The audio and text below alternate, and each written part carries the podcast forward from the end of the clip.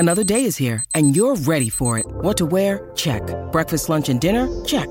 Planning for what's next and how to save for it? That's where Bank of America can help. For your financial to-dos, Bank of America has experts ready to help get you closer to your goals. Get started at one of our local financial centers or 24-7 in our mobile banking app. Find a location near you at bankofamerica.com slash talk to us. What would you like the power to do? Mobile banking requires downloading the app and is only available for select devices. Message and data rates may apply. Bank of America and a member FDIC. ¡Ay, qué rico huele! Aquí huele a chiquilín.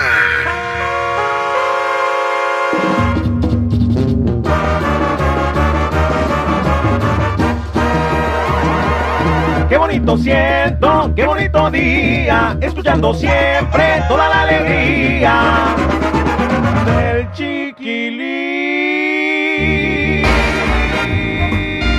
Ya día Rentería, este clima está como el carácter que yo tengo, voluble, voluble.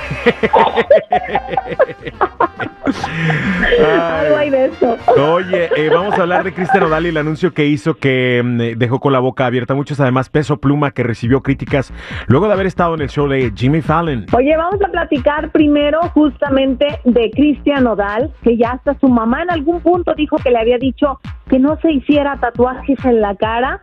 Parece que él no escuchó, dijo yo voy a hacer lo que quiera, pero ha habido una mujer que lo ha hecho cambiar de opinión. Y no se trata de caso, ¿eh?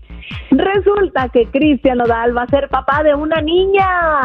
Ah. Acaba de revelarlo. ¡Qué! ¡Ternurita!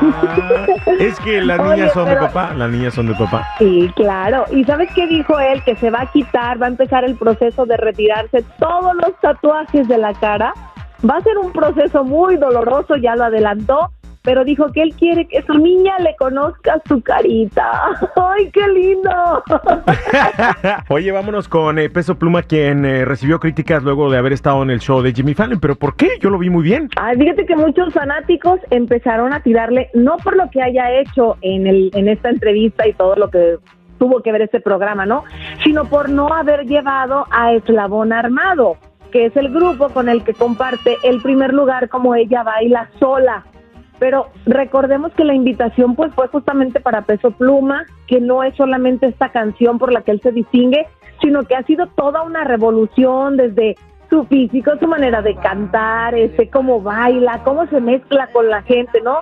Ha sido pues toda una revolución dentro de la música y creo que eso era lo que les llamaba mucho la atención.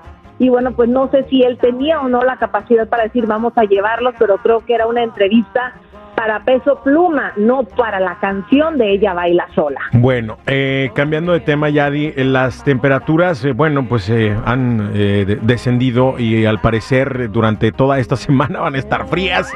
Ya habíamos acostumbradonos al calorcito y resulta que dijo mi mamá que siempre no, porque va a haber incluso lluvias tanto en Los Ángeles como en la bahía, así es que no guarden el paraguas, ni las botas de hule, ni el impermeable.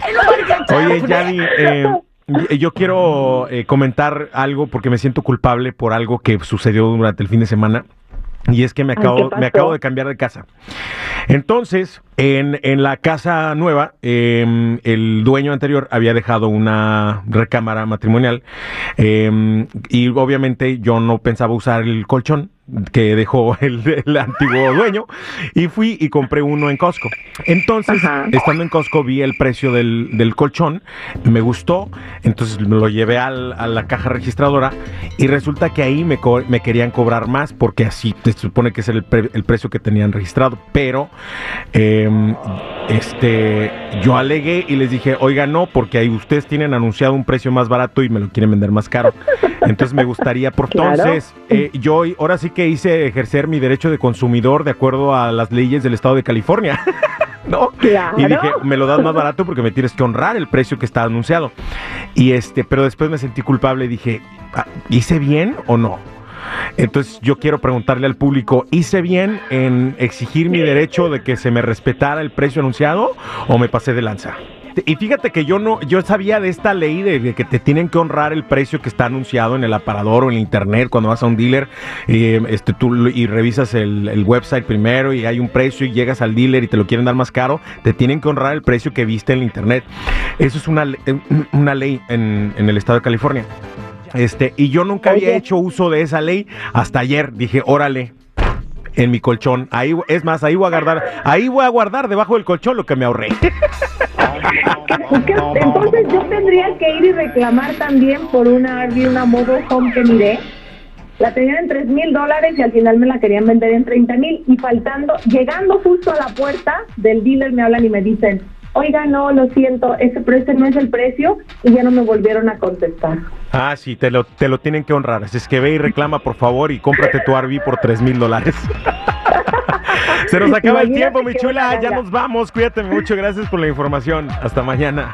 Hasta mañana, no olviden seguir mis redes sociales: Instagram, Chismes de la Chula y Yadira Rentería Oficial. Disfruta tu colchón.